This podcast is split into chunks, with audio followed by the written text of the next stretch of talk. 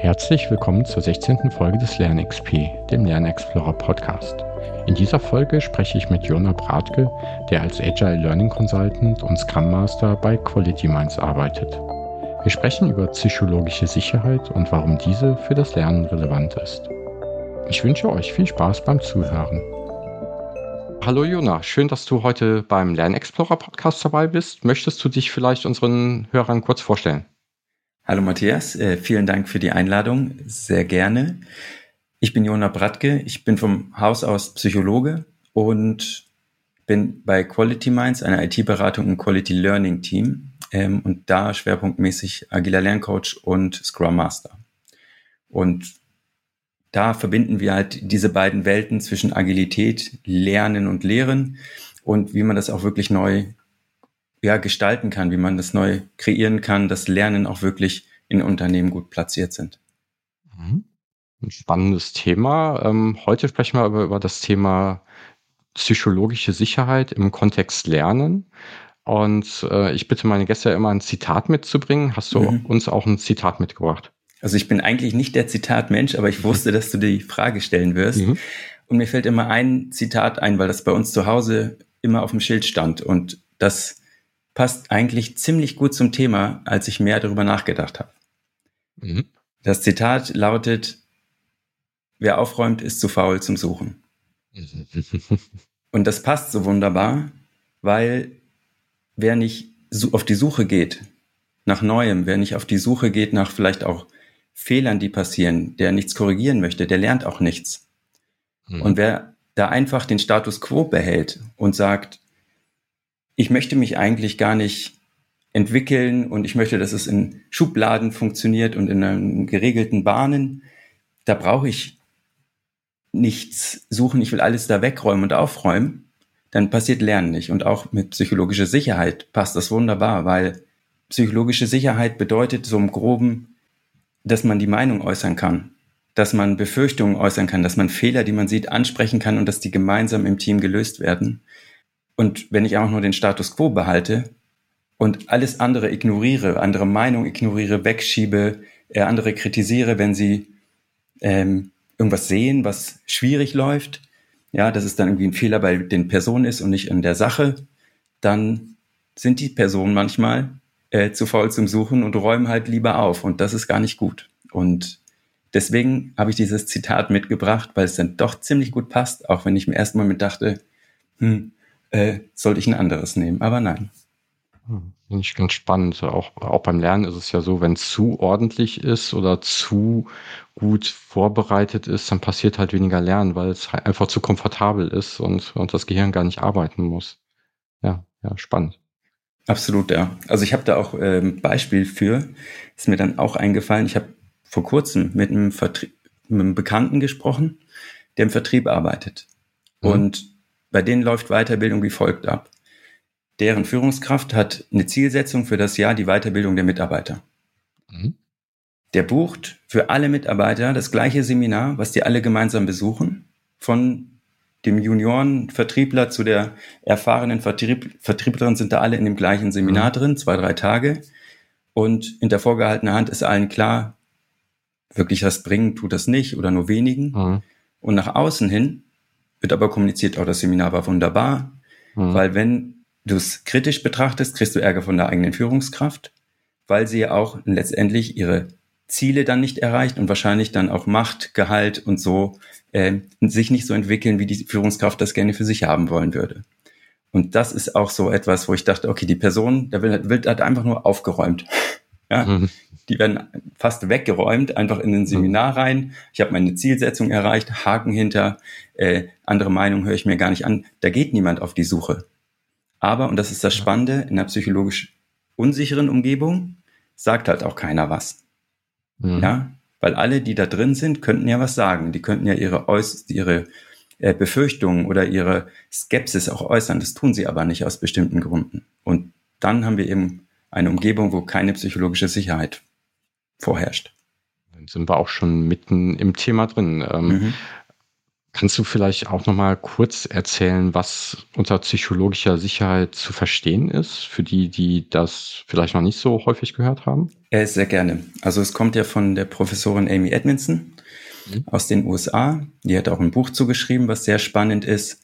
Und grob kann man darunter verstehen, dass alle im Team den gemeinsamen Glauben teilen, alles sagen zu können, alles zu äußern ohne dass sie irgendwie negative Konsequenzen erwarten, sondern dass sie dafür Wertschätzung erhalten. Und das kann eine neue Idee sein.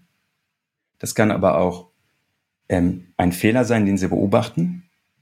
Es kann sein, dass sie Prozesse hinterfragen und sagen, bringt das eigentlich so etwas, wie wir das jetzt bisher gemacht haben? Und dass man dafür halt wirklich Wertschätzung erhält und nicht weggebügelt wird, also weggeräumt wird. Hm. Ist das noch ein bisschen konkreter machen?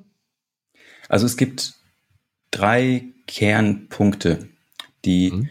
ähm, Amy Edmondson sagt, die dabei sind. Und das eine ist, dass man Arbeit als erstes wirklich als komplexen Bereich darstellt, wo einfach viel Einflüsse sind, wo mhm. viele Unwägbarkeiten sind. Ein bisschen VUCA-Welt, Begriff kennen mhm. ja viele. Und dass man aber auch eine Sinnhaftigkeit in der Arbeit findet. Das ist so der eine Bereich.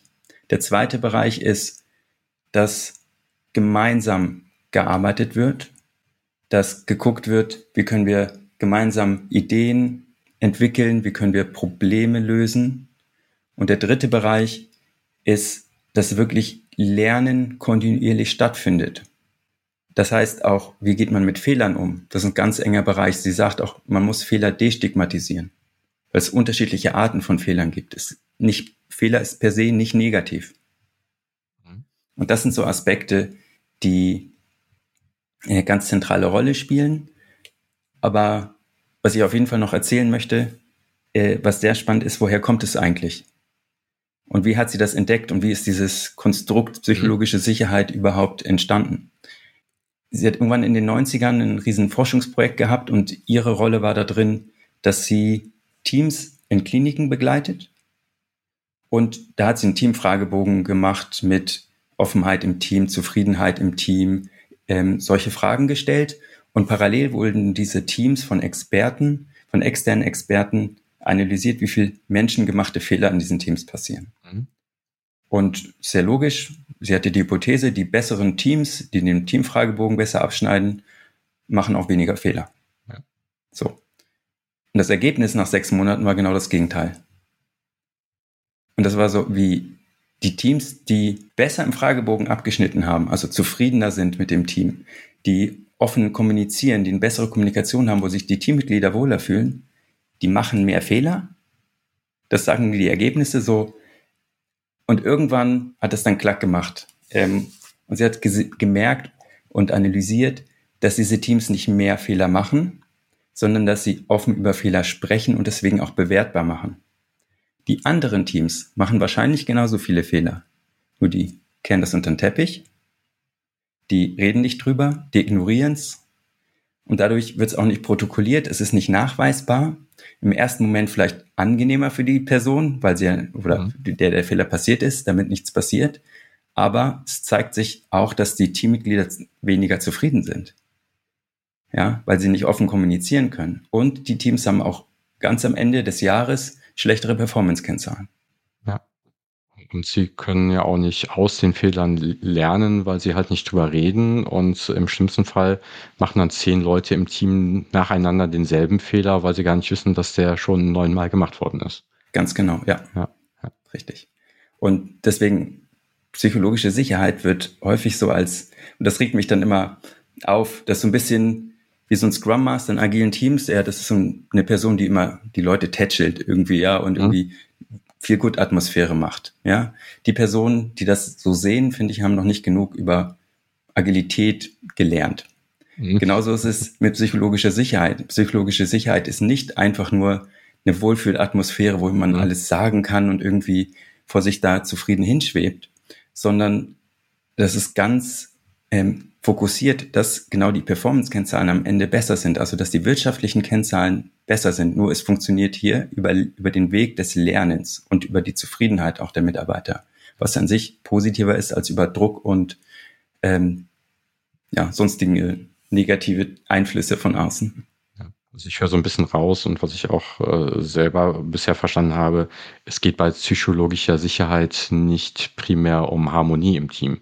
Weil dann würde ich ja sagen, angenommen, du würdest bei einer Präsentation was nicht ideal machen oder als Scrum Master nicht so performen, wie ich mir das vorstelle, würde ich trotzdem noch sagen, hast du gut gemacht, damit ich unsere persönliche Beziehung nicht belaste sozusagen, sondern ich würde dann ja ähm, im psychologischen sicheren Raum auch dir konstruktives Feedback geben können.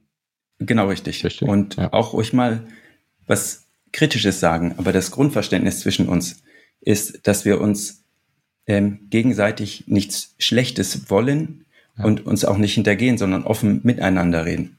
Und dann wird es auch das Feedback als wertschätzend angenommen, als konstruktiv angenommen und das ist extrem wertvoll. Im Gegensatz zu anderen Situationen, wo ich irgendwie Angst habe, Feedback zu bekommen, wo vielleicht ähm, das für mich bedeutet, dass ich meine Entwicklung, meine Karriere nicht so starten kann, wie ich es gerne möchte. Ja. Ich hatte vor, vor kurzem noch einen Fachartikel gelesen, wo auch drin stand, dass äh, zu hohe psychologische Sicherheit ähm, auch eher kontraproduktiv sein kann, weil dann genau dieses Harmoniebedürfnis eventuell entsteht. Da habe mhm. ich äh, überlegt, äh, harmonierte nicht mit meiner Sichtweise mhm. zur psychologischen Sicherheit, kam aber da, glaube ich, daher, weil dieselbe Person dann auch weiter unten geschrieben hatte, dass der Fragebogen, den Amy Edmondson da mal erstellt hatte, eher auf das Ich bezogen ist. Also ich werde gehört und weniger auf ich höre auch anderen zu. Ne? Also das heißt, wenn mhm. alle auf jeden gehört wird oder jeder das Gefühl hat, gehört zu werden, heißt es ja noch nicht, dass auch jeder dem anderen zuhört, aber das Gefühl vielleicht vorherrscht oder ich alles sagen kann und es mhm. bestätigt wird. Äh, fand, fand ich eine ganz interessante Sichtweise, passt nicht ganz zu meiner Definition oder zu, auch ja. zu der, die ich bei dir raushöre, aber scheinbar sind da auch äh, Interpretationsspielräume. Äh, klar, das Konstrukt ist relativ mhm. breit und da wissenschaftlich, sage ich mal, sauber ranzugehen, ähm, ist auch sicher eine Herausforderung. Und man ist es ja auch wichtig, da kritische Fragen und kritische Sichtweisen zu hinterfragen und das auch zu analysieren und zu gucken, wie das, ähm, ob man da auch was anpassen kann. Aber ja, ich stimme auch eher mit dir überein, weil wenn's, wenn man eine hohe psychologische Sicherheit hat, mit einer hohen Performance und, und Zielorientierung und hohen Erwartungshaltung, dann kommt eigentlich eine viel Gut- oder Wohlfühlatmosphäre gar nicht auf. Ähm, vielleicht ist der Kern eher darin zu suchen, ob in dem Team, was er beschreibt oder wo er das Beispiel hernimmt, vielleicht irgendwie nicht so viel Druck herrscht oder die Ziele nicht so ganz klar formuliert sind oder ähm, andere Dinge. Weil das ist immer ein Zwischenspiel zwischen den beiden Elementen. Mhm. Ja, es ist genauso schlecht ist zu viel Druck, ähm, sollte man auch nicht haben. Und ich kenne jetzt keine Studie per se, wo irgendwie gesagt wird, es gibt einen Grad der zu hohen psychologischen Sicherheit. Und im Alltag, muss man ganz ehrlich sagen, hat man fast immer die zu niedrige psychologische Sicherheit, ja. wo die Leute Angst haben, äh, innerliche Kündigung, diese ganzen Begriffe, die man auch in den Medien hört. Und ähm, wenn Unternehmen wie Kodak oder sonst irgendwie mhm. scheitern, da wurden Entscheidungen getroffen, weil einfach was weggeräumt und aufgeräumt worden ist und das Neue nicht zugelassen worden ist. Und das sind dann Aspekte, wo ich sagen kann, okay, bevor ich mich über zu hohe psychologische auf Themen aufrege, mhm. sollten wir erstmal gucken, wie wir überhaupt einigermaßen mittel- bis hohe psychologische Sicherheit in Teams etablieren können. Und dann finde ich die andere Fragestellung auch sehr spannend. Ja. Ich habe auch mal gehört, dass, ähm, oder es gibt auch ein Buch dazu, glaube ich, ich weiß jetzt nicht genau, wie es heißt, ähm, wir alle spielen eine Rolle und äh, Arbeiten ist immer ein bisschen Theaterspiel und ich glaube, je, je geringer die psychologische Sicherheit ist, desto mehr spielen wir eine Rolle und mhm. sind nicht wir selber. Das ist eine also spannende und könnte gut passen, die Hypothese, weil ja. es auch bei BWLern, glaube ich, Studien gibt. Ähm, die Personen, die am schlechtesten sind, ziehen sich als im Studium, die schlechtesten Noten mhm. haben, ziehen sich am ehesten äh, wie BWLer an. Klischee-mäßig damit sie zu der Gruppe ja. gehören, ja. das Gefühl aufhaben und das ist dann wie so eine Rolle spielen und ähm, das finde ich eigentlich schön, ähm, dass man merkt, wenn man irgendwo auch diese psychologische Sicherheit verstärkt hat und ähm, erleben kann. Und das erlebe ich bei uns halt ähm, bei Quality Minds sehr stark, was ich vorher in anderen Umgebungen nicht immer gespürt habe. Muss ich auch so sagen. Und ich bin halt auf die Suche gegangen, so ein bisschen nach so einer Situation und freue mich, dass ich halt die Möglichkeit habe, weil mhm. es ist, das Schöne ist, es ist egal in meinem Team, wenn ich irgendwie eine Meinung habe, mhm. dann äußere ich die mittlerweile. Ähm, und ich denke natürlich darüber nach, wie ich es formuliere, aber ich ja. denke nicht mehr darüber nach, kann ich das jetzt sagen, sollte ich das nicht? Wer ist denn eigentlich vor mir? Ist es jetzt mein Teamlead oder ist es eine Kollegin? Mhm. Oh Gott, kann ich das machen? Und oh Gott, oh Gott, sondern ich sage ja, ich bin da skeptisch und ich finde das schwierig. Ja. Und dann fragen die anderen, ja, was, was denn genau? Und wenn das ähm, was ist, was Hand und Fuß hat, dann gehen die auch drauf ein. Wenn das jetzt irgendwie nur so ein Larifari von mir wäre, theoretisch, dann würde ich auch sagen, ja, überleg doch nochmal. Davon kann ich jetzt noch nicht so viel umsetzen. Und das spiegelt sich dann auch wieder, dass wir halt auch überlegen, okay, wie können wir denn Dinge auch verändern im Bereich Lernen und Lehren? Und das ist eigentlich, das, über, das kann ich dann ja auch übertragen auf meine Arbeit im Alltag, wenn ich mit Kunden arbeite, weil ich ja auch viel bei Kunden unterwegs bin. Und wenn ich da jetzt zum Beispiel denke, wie, wie wir gerade verbinden Agilität und Lehre. Mhm. Lehre ist so ein Aspekt, der ist so eingefahren, dass viele sagen, ich habe hier mein 0815-Programm, das ist auch sehr gut wahrscheinlich, aber ich führe das halt immer genau gleich durch. Ich hinterfrage da auch nichts mehr, ich adaptiere da auch nichts mehr. Ähm, und dann irgendwann kommt der Punkt, wo diese Inhalte und diese Art und Weise nicht mehr zu der Zielgruppe passen, wo es nicht mehr nach deren Bedarf ist, wo kein, keine vernünftige Adaption stattfindet, wo kein Feedback mehr kommt, wo ich vielleicht auch als lehrende Person sage, ich bin hier die Experte, Expertin, ich bin der Experte und was die anderen da sagen, das sind doch alles nur Schüler, die wissen es eh nicht besser. Und dann mache ich auch in der Lehre, bin ich dann nicht, öffne ich dann nicht für psychologische Sicherheit und für neue Möglichkeiten, dass ich meine Zielgruppe bessere Lernerfahrungen bieten kann. Und das sind so Punkte, weshalb wir zum Beispiel Agilität und Lehren auch äh, neu denken und anpassen und das auch verändern wollen. Eine Frage, ähm, und zwar, wenn ich jetzt über Lehren, Unterrichten oder ein Training sprechen würde, ähm, da habe ich ja häufig eine Gruppe von Personen, die sich so nicht kennen. Mhm. Habe ich da, da, da hatte ich äh, gestern mit einem Kollegen mal drüber gesprochen und die Hypothese aufgestellt, naja, das ist ein eigentlich erstmal ein sichererer Raum. Mhm. Habe ich dann automatisch erstmal höhere psychologische Sicherheit, vorausgesetzt, ich, äh, alle verhalten sich vernünftig und der Trainer äh, ähm, spricht nicht zu sehr von oben herab. Oder habe ich dann eher äh, den Schutz durch die Anonymität, weil ich ja keine Arbeitsbeziehung habe?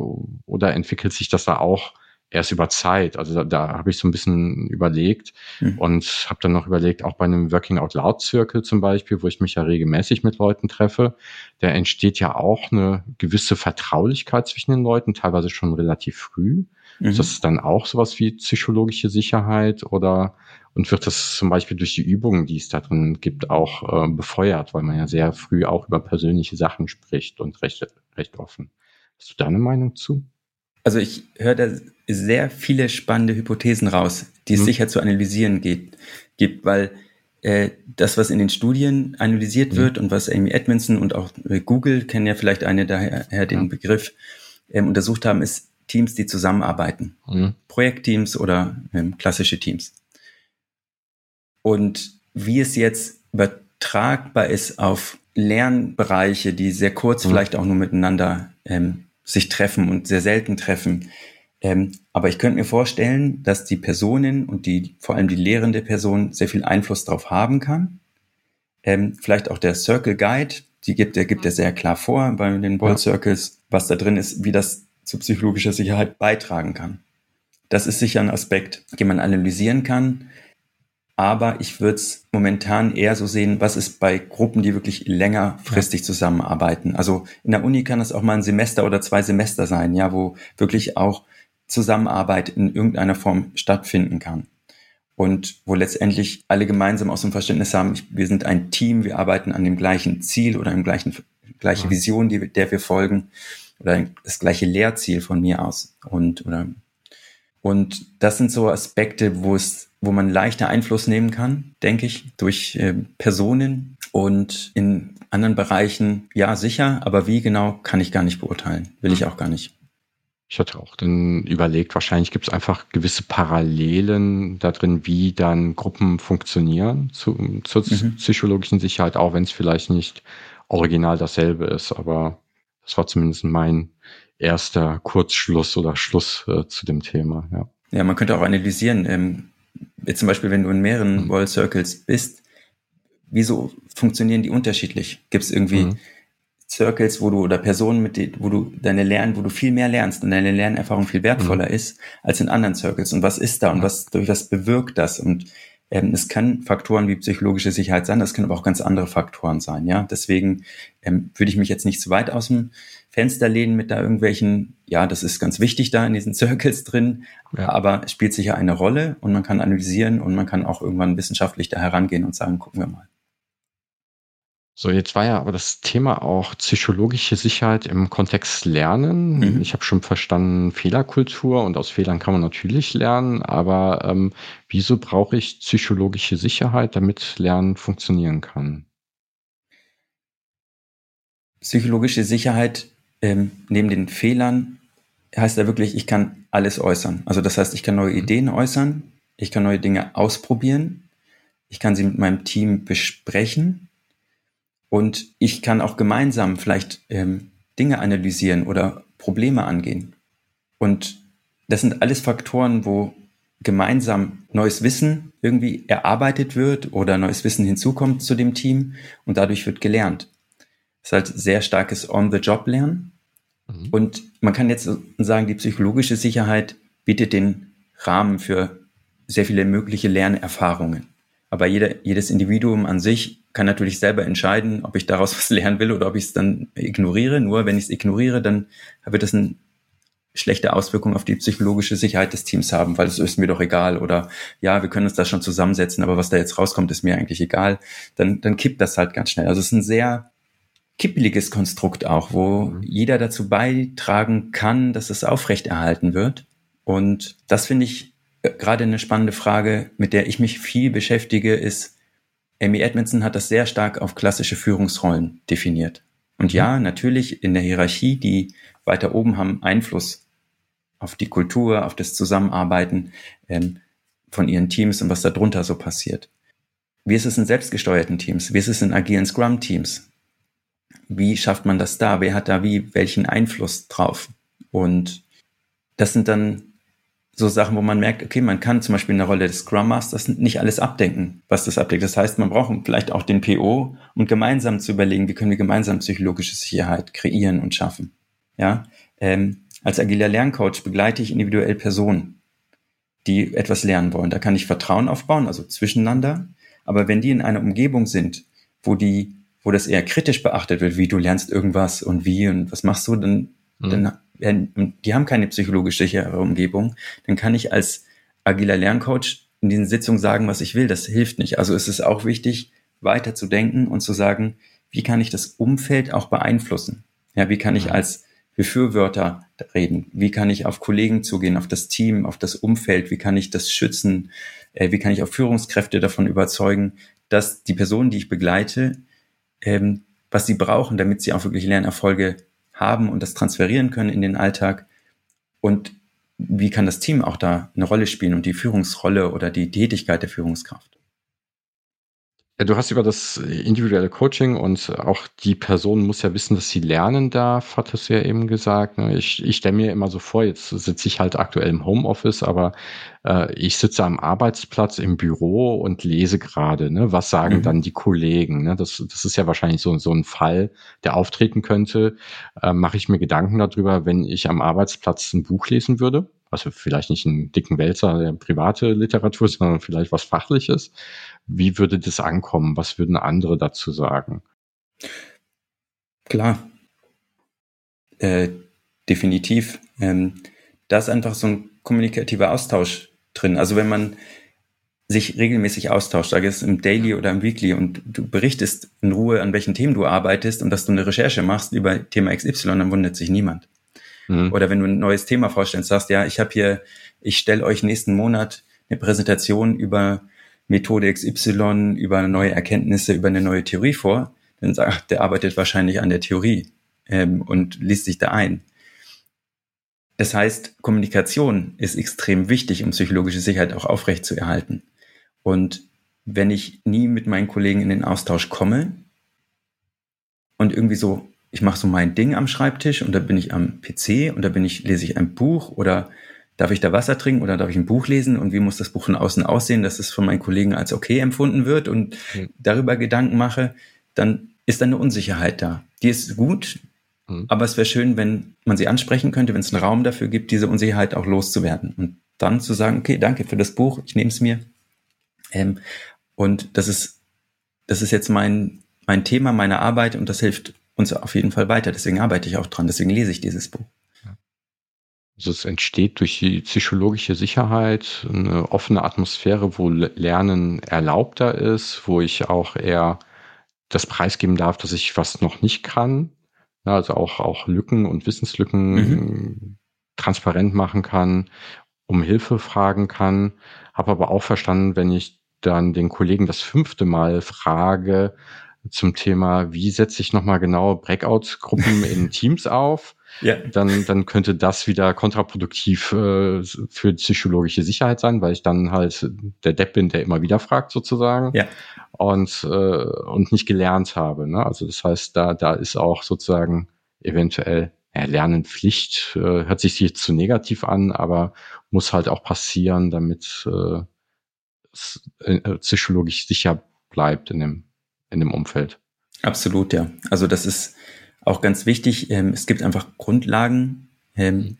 die jeder Job hat und die man einfach verstehen muss. Und ähm, das bezeichnet sie zum Beispiel als vermeidbare Fehler. Die passieren auch, ist auch okay. Mhm. Wenn sie einmal passieren, wie du sagst, kann es passieren. Selbst dem besten Experten, mir als Scrum Master, kann es passieren, dass ich irgendwas vom, vom Scrum Guide völlig einen Aspekt völlig falsch mhm. umsetze.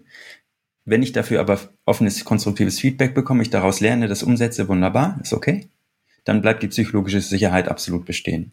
Aber wie gesagt, wenn ich das wiederholt Murks mache in dem Team und irgendwas komisch mache und die fragen sich, was macht der da eigentlich? Mhm. Dann ist klar, dass, dass da auch vielleicht auch sogar Sanktionen ähm, sein müssen und sollen oder dass halt wirklich was passieren muss, dass es klar ist, hier sind, wir werden Grenzen überschritten, weil dann habe ich ja nicht mehr diese Leistungsorientierung.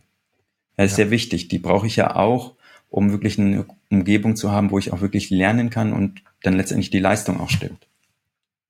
Wenn ich so viele, so oft machen kann, was ich will und dann sagen wir, lest dir meinen Scrum Guide durch und ich mach's nie und es ist dann allen egal und ich mach's weiterhin falsch und es ist allen egal, dann ähm, dann, dann ist irgendwas anderes in dem Team nicht so richtig rund. Ähm, mhm.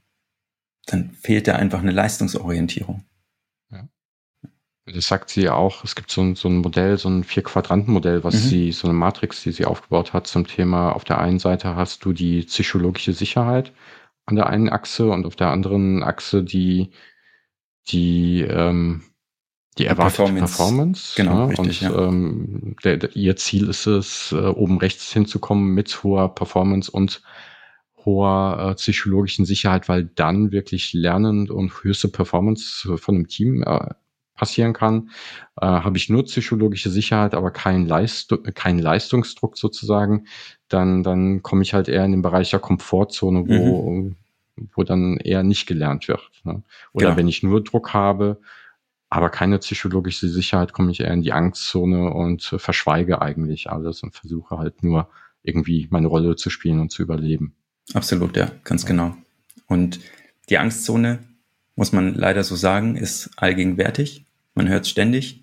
Ähm, und es ist aber mittlerweile nicht nur durch Theorie der psychologischen Sicherheit, auch durch an, viele andere psychologische Ansätze, Theorien, Motivation, ähm, Leistung dauerhaft gezeigt, dass es extrem wertvoll ist, ähm, diese anderen Aspekte mit zu berücksichtigen, weil in der Wirtschaft auch langfristig Erfolg wichtig ist. Aber dadurch, dass es so kurzfristig oft gesehen wird und mir das danach egal ist, okay, hat die Person Burnout, hole ich die nächste Person rein, die einen Burnout kriegt, ähm, gibt es einen ständigen Wechsel, dann entsteht natürlich kein Umfeld, in der irgendwas Positives sich in diese Richtung entwickeln kann. Und das ist natürlich extrem schade. Oder die Leute machen halt Dienst nach Vorschrift, machen eine ähnliche Kündigung und machen halt irgendwie so ihren Stiefel, haben aber auch keine Lust mehr zu lernen. Also vielleicht von der Person mhm. her schon, aber in der Umgebung, in der sie sind, haben sie halt einfach nicht die Möglichkeit. Und das ist extrem schade. Und ja, es ist viel Kommunikation, es ist eine andere, andere Art, miteinander zusammenzuarbeiten als vielleicht vorher, ähm, aber es lohnt sich und das ist das Wichtige. Ich habe in dem Zusammenhang auch noch, bin ich über einen Begriff gestolpert, der so ein bisschen auf das Thema Transparenz im Team, wer weiß eigentlich, was abzielt. Das nennt sich transaktives Wissenssystem mhm. und sagt auch ähm, aus, dass es dafür eine hohe psychologische Sicherheit geben muss, damit man im System, in, in einem Team weiß, wer eigentlich was, äh, was weiß oder nicht weiß oder kann. Ja, also mit der Idee dahinter ähm, habe ich keine psychologische Sicherheit und ich werde gefragt, ob ich einen Workshop moderieren kann dann muss meine Antwort ja Ja heißen, so, auch wenn es mhm. nicht kann, weil es ja nicht zugeben darf. Mit dem Risiko, dass ich dann äh, den Workshop äh, an die Wand fahre, da nichts Gutes bei rauskommt, wird aber auch keiner negativ drüber sprechen, weil es ja keine psychologische Sicherheit gibt, äh, zumindest nicht offen. Und ähm, auf der anderen, also das ist das eine Risiko. Auf der anderen Seite kann halt das Risiko sein, dass ich irgendwas weiß, und das andere nicht wissen und man sich dann Workarounds baut, extern was einkauft mhm. oder im Nachbarteam fragt. Dadurch wird man langsamer, es wird teurer und im schlimmsten Fall fühle ich mich noch übergangen, weil mein Wissen oder meine Fähigkeit ja nicht genutzt wird. Ja. Das, das finde ich auch nochmal einen ganz, ganz interessanten Aspekt, wie wichtig es eigentlich ist, auch eine Transparenz im Team darüber zu haben, wer was eigentlich gut oder wie gut kann oder wer was eigentlich lernen müsste, damit das Gesamtteam besser werden kann. Und ich denke mir gerade, wie einfach es ist, wenn ich sage, danke für die Anfrage. Ich glaube, ja. ich kann es nicht. Ähm, ich frage immer meinem Team gerne nach, wer es kann. Und ich, oder ich kenne mhm. da wen vielleicht sogar. Oder ja. ich frage in unserem wöchentlichen ja. Weekly nach und ähm, biete das an. Und wenn, dann gebe ich dir eine Rückmeldung. Ja. Und sage, okay, danke, dass du mir hilfst. Also dieses Beispiel ist schon etwas erdrückend, wenn ich, was du dargestellt hast. Das finde ich extrem schade, wenn das so abläuft. Ähm, aber klar, wenn das natürlich äh, ein hierarchisches Unternehmen ist, mhm. ich habe als Ziel, mehr aus mir herauszugehen, keine Ahnung, oder irgendwie so im Jahresgespräch festgelegt. Und dann kommt so eine Anfrage an mich und über meine Führungskraft am besten auch noch, die damit meint, dass ich vielleicht dann lerne, besser aus mir herauszukommen, wenn ich diesen Workshop übernehme mhm. nicht dann da reinzwingen, obwohl ich mich komplett unwohl fühle. Mhm. Ähm, ich glaube, jeder kann sich vorstellen, wie das weiterläuft und wie das endet. Ja, muss man nicht unbedingt haben, sondern diese Offenheit und zu sagen, ich will das jetzt nicht, ich kann das auch nicht, ich möchte einen anderen Weg gehen, wie auch immer, ist ähm, auch extrem wertvoll. Was, was würdest du dir oder was kann man denn eigentlich machen, in einer Organisation, um psychologische Sicherheit zu schaffen. Also ich habe jetzt verstanden, das ist wichtig. Gut, ich habe das Buch mhm. auch vorher schon gelesen von Amy Edmondson. Aber ähm, was mache ich denn, um psychologische Sicherheit zu schaffen? Also sie beschreibt ja in ihrem Buch, dass vor allem die Führungskräfte mhm. ähm, die Möglichkeit haben, diese Umgebung so zu schaffen, dass da mhm. psychologische Sicherheit entsteht. Und dadurch, dass ich einfach kommuniziere, ich habe nicht alle Lösungen. Auch mir passieren Fehler. Die Arbeit, die wir machen, ist komplex. Da passieren Dinge, die wir jetzt, selbst wenn wir gut überlegen, von denen wir nicht wissen, wie sie, wie sie laufen. Und da werden kleine Fehler sich einschleichen. Ähm, also damit offen reinzugehen und immer das Team mit einzubeziehen. Ja, sie sagt auch, dass man die Stimme oder die, the voice von, von Menschen sozusagen einholen soll. Und da, und das kann Kreativ-Sessions sein, das kann sich gemeinsam hinsetzen sein und sagen, okay, wir haben jetzt hier gerade ein kritisches Problem, es gibt ein Kurzmeeting und wir brainstormen alle gemeinsam, wo auch wirklich alle gemeinsam brainstormen, ist auch immer wichtig. Ja, die Leute zusammenzuholen, um dann, dass nur eine Person redet, hilft natürlich nicht. Das ist äh, auch logisch.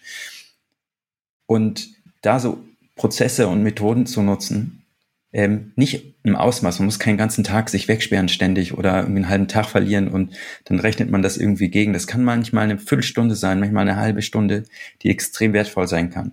Aber allein dadurch, dass man die anderen fragt, was habt ihr für eine Idee? Ich komme hier nicht weiter.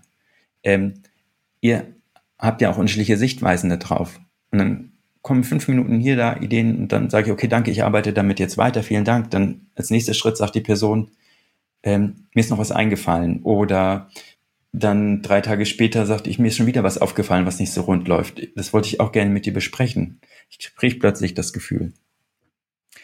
Und in der Rolle, ich habe es ja schon zum Teil beschrieben, aber als Scrum Master, das ist wieder so die Besonderheit, wie setze ich es zum Beispiel da um, wenn ich mhm. jetzt im, intern bei uns ein Team begleite oder auch externen Kunden. Als Scrum Master habe ich mehr die Möglichkeit, über die Retrospektive zu agieren, mhm. ähm, die Meinung einzuholen. Aber was vom Product Owner total wichtig ist, dass er wirklich so eine gemeinsame Sinnhaftigkeit, die Wert der Arbeit und gleichzeitig auch immer die Anforderungen hochhält. Ja, und gleichzeitig aber auch gesagt, neben den Anforderungen ist mir eine hohe psychologische Sicherheit auch wichtig. Ich nehme Kritik an. Ich bin zwar in der Rolle produktverantwortlich, aber ich höre mir die Stakeholder an, ich höre mir die Teammitglieder an, ich höre mir deren Bedenken, Befürchtungen, Ideen etc. etc. an, ich übernehme das mit ins Backlog, ähm, ich wertschätze deren Entscheidungen und das ist dann ein Zusammenspiel. Als Teammitglied würde ich sagen, kann man das vielleicht nicht ähm, alles komplett umsetzen. Das ist manchmal die Herausforderung, das finde ich sehr schade, weil komplett selbstgesteuerte Teams das dann nicht machen können. Aber ich kann auch die Kollegen fragen. Ich kann einfach drauf gehen. Ich habe da, ich komme da gerade nicht weiter. Ähm, kannst du mich bei der Aufgabe unterstützen? Ich glaube, da bin ich noch nicht so weit. Du bist der Experte in Workshops. Ich mhm. habe Lust, einen Workshop zu machen. Ich bin aber noch juniorig. Auch wenn ich 50 bin, bin ich noch juniorig im Bereich Workshops. Mhm. Und ich brauche da Hilfe. Und, und so weiter und so fort. Und das ist dann, wo man dann merkt, wie ist es? Oder vielleicht sogar zu sagen, ich würde gern Feedback haben. Ich bin jemand, der Feedback annehmen möchte. Und am Anfang ist es vielleicht noch, wenn es ungewohnt ist, ja, nee, du machst doch schon alles gut. Mit dem Feedback kann man nichts anfangen, lerne ich nichts daraus. Aber wenn ich öfter frage, dann kommt plötzlich vielleicht irgendjemand und sagt, ja, letztens bei dem der Situation fand ich, war für mich schwierig. Ja, was denn genau? Und dann kann man das auch forcieren. Ja, man muss nicht immer sagen, man wartet auf die Feedbackgeber-Person, die dann alles dann macht und da muss man dankbar sein, dass man Feedback erhält, sondern das auch zu forcieren, dass ich mir das selber einhole mhm. und aber dann auch bereit bin, anderen zu geben und zu fragen, kann ich dir Feedback geben? Ich habe was beobachtet. Und da kann jeder wirklich auch beitragen dazu. Und das ist ganz wichtig. Und das, das eine ist ja das aktive Zeigen, dass man nicht unfehlbar ist, ne, sowohl als Führungskraft als auch als Mitarbeiter, also mhm. dass man halt auch Fehler oder Schwächen hat oder Unterstützung braucht. Und das, das andere ist ja auch, dass äh, wenn jemand auch mit was Eigenartigem zu einem kommt, was eigentlich jetzt vielleicht falsch ist oder unpassend ist, da trotzdem positiv mit umzugehen. Die, die Amy hatte da ja auch, Amy Edmondson hat da ja auch im Buch das Beispiel der, der Krankenschwester, die ähm, sieht, dass die Medikament, äh, die, die Dosis viel zu hoch sein mhm. müsste aber hat schon mal einen Rüffel bekommen, weil sie den Arzt bei einer Untersuchung oder so unterbrochen, unterbrochen hatte. Ne? Mhm. Also da immer zu eher nicht zu sagen, wie, wie können Sie mich hier ansprechen, während ich behandle, dann eher zu sagen, ähm, Dank, Dank für den Hinweis, ähm, die Medikation ist deswegen nicht so hoch, weil ABC. Ne? Dann, dann ist es für die ja, für die Person gegenüber halt einfacher, nächstes Mal nochmal was anzusprechen, auch wenn es genau. äh, in diesem Fall falsch war. Ne? Ja, oder dass man nach der Visite, wenn denn damit man keinen Gesichtsverlust hat, sagt, okay, habt ihr irgendwas beobachtet? Ähm, fällt euch noch irgendwas so, ein? Genau. Ja? Oder genau, das zur, zur Methode zu machen, da aktiv nachzufragen. Genau, genau, ja. genau richtig. Also dieses Suchen. Ja, ich bin, ich komme immer wieder auf mein Zitat von Anfang zurück. Hm nicht zu faul zum Suchen sein und nachfragen, dann es kann schon sehr wertvoll sein, allein wenn man ja. mit dieser Einstellung reingeht. Ähm, ja. Und manchmal darf man auch faul sein, aber grundsätzlich sollte man es nicht im Berufsalltag sein. Ja. ja. genau. Jetzt haben wir ja das, das Thema psychologische Sicherheit ganz gut beleuchtet. Das hört sich für mich immer so ein bisschen nach Vertrauen an. Also Vertrauen ist ja auf einer Zweierebene. Also zwei Leute ja. zueinander können Vertrauen haben. Dann ist das so ein bisschen für mich Vertrauen eher auf der, der Gruppenebene. Jetzt gibt's aber vielleicht auch Teams, bei denen acht Leute sehr gut zusammen können, aber dann trotzdem zwei oder drei Konfliktsituationen vielleicht doch im Team existieren. Habe ich da eine hohe psychologische Sicherheit? Beeinflusst das das ganze System? Wie, wie würdest du das einschätzen? Also Konfliktsituationen per se mhm. haben erstmal keine positive oder negative Auswirkung auf psychologische Sicherheit aus meiner mhm. Sicht. Sie kommen genauso vor wie in jedem anderen Team. Der Unterschied mhm. ist, wie geht dieses Team mit Konfliktsituationen mhm. um? So, wird das irgendwie eskaliert nur, ähm, ignoriert, die machen das schon oder wird da sich gegenseitig zugehört und sagen, auch wenn es schwierig ist, wird da gesagt, wir brauchen einen Mediator, wir brauchen einen Moderator, der uns da unterstützt, mhm. aus extern aus dem Team. Ja, das können die beiden Konfliktparteien auch selber honorieren. Es kann auch eine dritte Person sagen, ich beobachte das hier. Lass mal bitte gemeinsam überlegen, weil so ist es richtig anstrengend. Ähm, für mich und ich nehme es auch für meine Kollegen wahr, wenn ihr die ganze Zeit euch in jedem Meeting ähm, ankeift oder anbellt. Mhm. Und das per Definition, dass das dann wertgeschätzt wird. Und dass die dritte Person, die das dann äußert, natürlich sollte sie darauf achten, dass wertschätzend kommuniziert ja. ist, aber die Person, die es äußert, nicht dann so, ach, was willst, mischst du dich denn jetzt ein? Was willst du eigentlich? Und dann dumm, dumm, äh, einen auf den Deckel bekommt, zwei mhm. Ohrfeigen mhm. noch dazu, dann ist die still und sagt, ja gut, dann sage ich halt auch nichts mehr und dann ziehe ich mich zurück und dann kannst du das Team Schritt für Schritt ähm, sehen, wie sie es vielleicht auseinanderbröckelt und dann kommen die ersten schlimmsten Fall die ersten Kündigungen. Es passieren wahrscheinlich auch mehr Fehler, die dann aber unter den Teppich gekehrt werden, weil gibt anscheinend gerade größere Probleme bei uns oder interessiert der eh keinen. Ja. Und ähm, ja, die Führungskraft oder wer auch immer ist gerade sowieso damit beschäftigt, den Konflikt zu lösen. Es interessiert jetzt die Person jetzt ja nicht, ähm, was ich für einen kleinen Fehler hier gemacht habe. Also es wird nicht immer gehen, alles zu sehen und die psychologische Sicherheit wird auch Wellen haben in jedem Team. Mhm. Und wir brauchen auch gar nicht darüber reden, dass das jetzt irgendwie so ein Punkt ist, den man, an dem man immer da dran klebt, sondern dass es Wellenbewegung gibt. Aber man weiß, wie man daran arbeiten kann. Und das ist das Zentrale. Wenn es da Wellenbewegungen gibt bei der psychologischen Sicherheit, äh, wie finde ich dann raus, äh, ob ich in einem psychologisch sicheren Team bin oder wie meine psychologische Sicherheit im Team so sich darstellt. Also für dich selbst merkst du relativ schnell, ob du dich wohlfühlst, aber sagst mhm. du alles, mhm. Ja. was du denkst? Hältst du Themen zurück? So, also das kann man für sich selbst wahrnehmen. Und als Führungskraft oder PO oder Scrum Master oder mhm. jemand, der in eine Führungsverantwortung geht, auch ohne die Rolle zu, per Definition zu haben, wird nachgefragt in dem Team ähm, wenn sichtbar Fehler passieren, wie wird damit umgegangen? Sitzt die dann da in der Ecke am Schreibtisch und kriegt einen Weinkrampf, jetzt mal extrem gesagt, also arbeitet sie da alleine dran und wird auch allein gelassen? Ähm, werden Fragen gestellt? Ähm, wird, wie sind die, wie sind die Meetings? Wie wird da kommuniziert? Werden auch kritische Fragen ähm, ange, angemerkt? Sagt eine Person, wenn sie irgendwas hat. Und wenn das einfach nie in gar kein Meeting stattfindet und alle irgendwie ruhig sind, dann passiert irgendwas nicht. Also zu viel Ruhe, zu viel Abnicken ist ein Hinweis darauf, dass keine psychologische Sicherheit da ist. Wenn keine Ideen kommen, wenn nichts mhm. passiert, mhm. wenn einfach nur so Status quo, haben wir immer so gemacht, Einstellung ist, also ich behaupte, man kann es an vielen Faktoren nennen und sicher noch an mehr Faktoren, die ich jetzt hier gar nicht genannt habe. Und dafür braucht man natürlich aber auch ein offenes Auge, ein offenes Ohr und auch eine gewisse Zeit.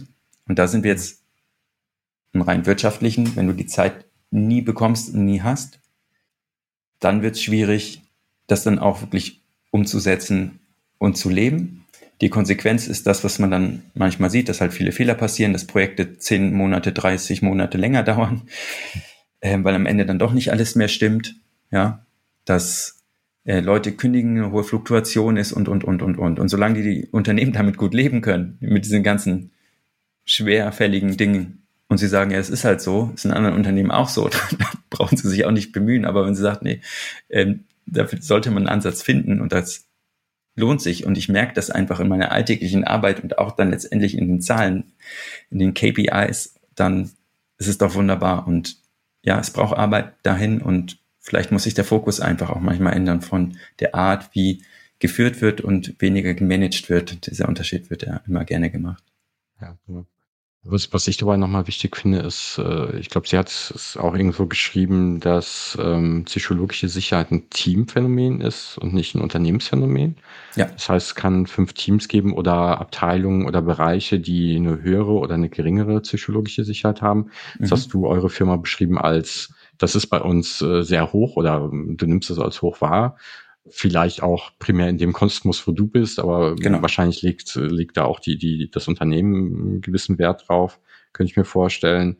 Aber es kann halt auch äh, in einem Unternehmen so sein, dass ich in einem Team eine sehr hohe Sicherheit habe und im anderen gar keine. Dann ist es dann wahrscheinlich eher bei einem, einer Person, die, ja. die wechselt, eine Herausforderung, ähm, auf einmal zu merken, oh, das ist hier doch anders als mhm. woanders. Ähm, ich glaube, zum, zum Wahrnehmen, ich, wenn ich mich richtig erinnere, hatte sie auch Umfrage oder äh, so, so eine Art Fragebogen oder ein Set an Fragen, was man nutzen kann, um das so ein bisschen herauszufinden. Ich meine, sie hat es ja auch in Studien genutzt, dann müsste es ja Fragen geben. Ja, die kann man sogar online äh, umsonst ja. machen als Privatperson. Ja.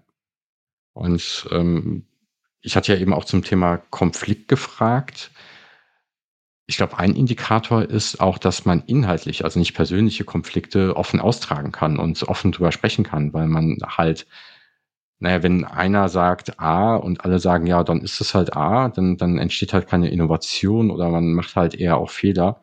Mhm. Und man muss auch äh, über, ja, inhaltliche Vorschläge einfach auch mal inhaltlich auseinandernehmen können oder aus verschiedenen Perspektiven äh, betrachten können, um besser zu werden. Ja. Ansonsten bildet sich auch sowas wie Gruppendenken raus oder Group Thinking, wo einer sagt, wir gehen rechts rum und dann gehen halt alle rechts rum, obwohl man weiß, links ist viel besser.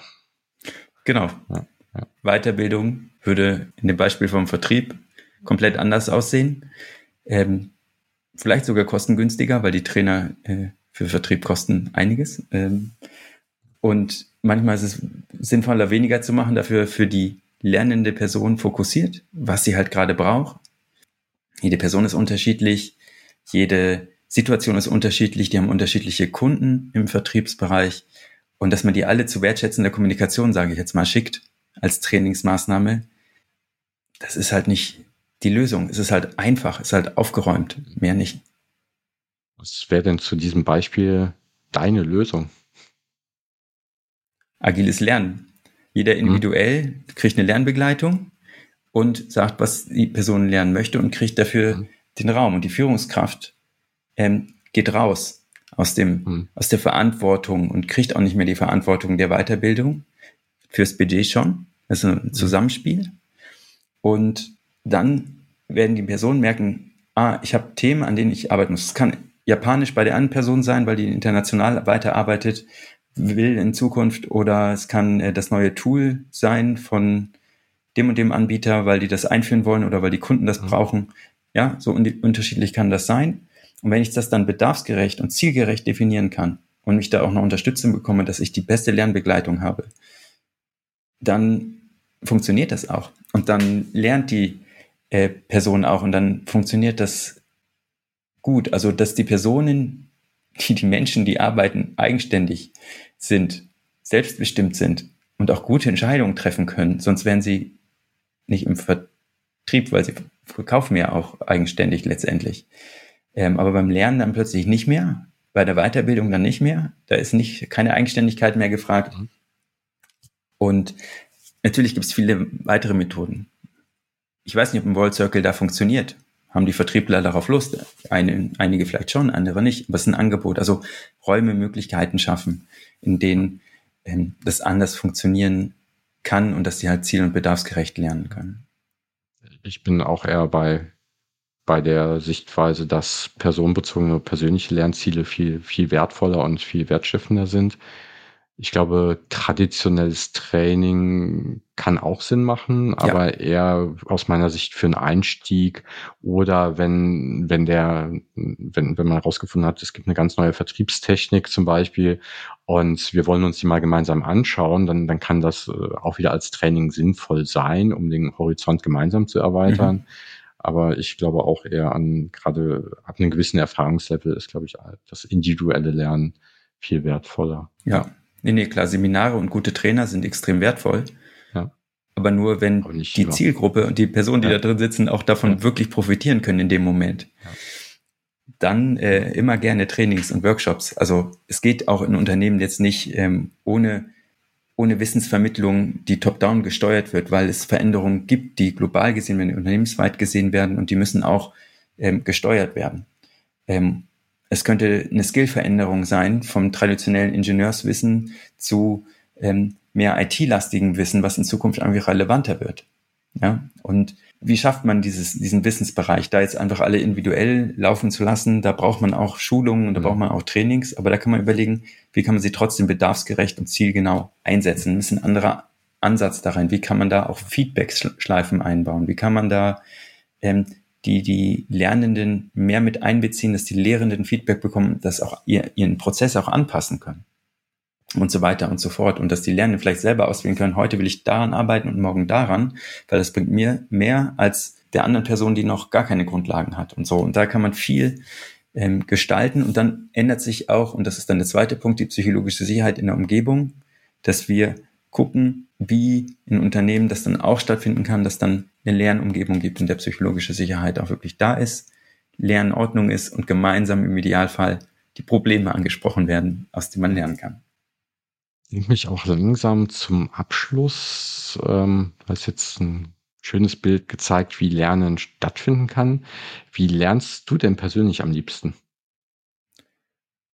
Also am liebsten mit der Unterstützung äh, von meiner Lerncoach im Unternehmen, weil ich merke, dass wenn wir wirklich konsequent, wenn ich dafür die Zeit finde mhm. und sie mit mir die Gespräche hat und sie mich unterstützt und sagt, ah, ich kann dir hier was vermitteln und da gibt's ähm, mhm. eine Möglichkeit und ah, jetzt, du bist schon die dritte und vierte Person, die ähm, einen bestimmten Softwarebereich oder IT-Verständnis mehr aufbauen möchte kommt doch ihr dreimal zusammen. Das wusste ich vorher nicht, wer da mhm. vielleicht noch drin ist. Und ich suche jetzt, hat er keine Zeit zu recherchieren und alle neuen Mitarbeiter zu fragen, lernt ihr das auch? Wollt ihr das auch lernen? Mhm. Und dann entsteht ja plötzlich eine kleine Gruppe. Ich habe regelmäßig Sessions mit denen. Mhm. Dann sage ich, ach cool, hätte ich nicht gedacht und das funktioniert jetzt und jetzt habe ich besseres Verständnis. Ähm, dann, das funktioniert richtig gut. Und wenn das mal jetzt zum Beispiel, jetzt war ich gerade in, in Elternzeit, wenn das dann nicht mehr so im Fokus ist und dann Termine auch ausfallen, ja, dann geht das ganz schnell, dass man so, ah, das so ein bisschen aus den Augen verliert und das ist schade. Also man, ich bin auch so jemand, der gerne lernt, aber auch manchmal einen Tritt in den Hintern braucht und der muss nicht groß sein und das ist dann wunderbar. Aber natürlich, ich möchte selbstbestimmt und eigenverantwortlich lernen, letztendlich mhm. und nicht irgendwie ähm, ähm, meine Teamleads fragen, was muss ich nächstes Jahr machen, damit ich, ähm, damit ich euch zufriedenstelle. Ja. Und ähm, die, der, die Lerncoachin, die, die hilft dir dabei, ähm, Methoden und, und äh, Personen zu finden oder Herangehensweisen, wahrscheinlich auch bei der Zielsetzung mhm. und so weiter. Ähm, hast du dann dazu noch eine Präferenz, was dabei rauskommt, oder bist du da komplett offen, was auch immer empfohlen wird, sozusagen? Ja, also ich setze mir ja meine eigenen Ziele, also mhm. sie unterstützt da. Ja. Und je nachdem, was das Ziel ist, möchte ich natürlich das auch erreichen ähm, mhm. sage ich jetzt mal. Und das Ziel adaptiert sich ja auch immer wieder über die Zeit. Also es ist kein, kein Jahresziel in irgendeiner Form. Ja. Und wenn ich diese Ziele zum großen Teil erreiche, dann bin ich zufrieden. Ähm, und ja, die passen sich auch immer mal wieder an. Das ist ja das Schöne an dieser, in dieser Schleifen und an diesen Iterationen, die man hat. Und deswegen brauche ich persönlich jetzt ähm, nicht. Und wenn da was anderes dabei ist, was ein bisschen einen anderen Weg eingeht, dann ist es nicht per se falsch oder falsche Richtung, sondern einfach ein bisschen anders, als ich es vielleicht erwartet habe. Und dann passe ich vielleicht mein Ziel an oder ich sage, nee, in den Weg, den Weg möchte ich nicht gehen, ich möchte den, mhm. den, den Weg so weitergehen und ich würde gerne ein Buch an meinem Schreibtisch liegen haben, bei dem ich auch mal während der Arbeitszeit eine halbe Stunde drin lesen kann. Okay. So. Und beim Buch am Schreibtisch liegen, was wäre denn eine Buchempfehlung für uns oder für die Hörer? Also ich glaube, wir haben ein Buch im Fokus mhm. gehabt ähm, The Fearless Organization von Amy Edmondson. Mhm. Das kann ich definitiv empfehlen. Ähm, ja. Gerade für die Personen, die sagen, das ist super spannend, was wir hier jetzt besprochen haben. Und ich möchte da, da wirklich nochmal tiefer einsteigen und diese einzelnen Aspekte, die wir jetzt ja beleuchtet haben, teilweise ein bisschen genauer, teilweise grob, ähm, noch verstehen möchten. Und sonst, ich bin immer jemand, der gerne Bücher liest, die ja aus der Wissenschaft kommen, wissenschaftlich orientiert sind, aber nicht eine Studie nach der anderen, sondern das so ein bisschen globaler ähm, mhm. darstellen. Das kann schnelles Denken, langsames Denken sein. Auch das gut, ähm, ja. ja. von mhm. ähm, was, was man aber auch kritisch betrachten muss, weil nicht alle Studien validiert werden konnten. Mhm. Ähm, oder das Buch von Gigerenzer, ein Risiko, das steht hier seit Ewigkeiten drin, das habe ich super gern gelesen, ähm, wie ich damit umgehe. Und die Personen haben halt wirklich Kompetenz, ähm, was, was Wissenschaftliches, was die darlegen. Und dann hat es auch mehr Hand und Fuß. Auch wenn vielleicht einzelne Aspekte davon widerlegt werden. Das ist auch okay. Das ist ja auch das Schöne der Entwicklung. Finde ich auch manchmal schön. Ich habe mir manchmal gedacht, wenn man irgendwie ein Ziel hat oder halt eine Führungskraft oder eine Person, ich möchte irgendwas Bestimmtes erreichen und vorgehen, vielleicht sollte man da ein bisschen wissenschaftlicher vorgehen. Ich habe ein Ziel und ich versuche das zu revidieren. Ich suche nach Gründen, wieso dieses Ziel falsch ist. Ich suche nach Gründen, wieso mhm. mein Weg der falsche ist. Und wenn ich keine finde, bin ich auf dem richtigen Weg. Mhm.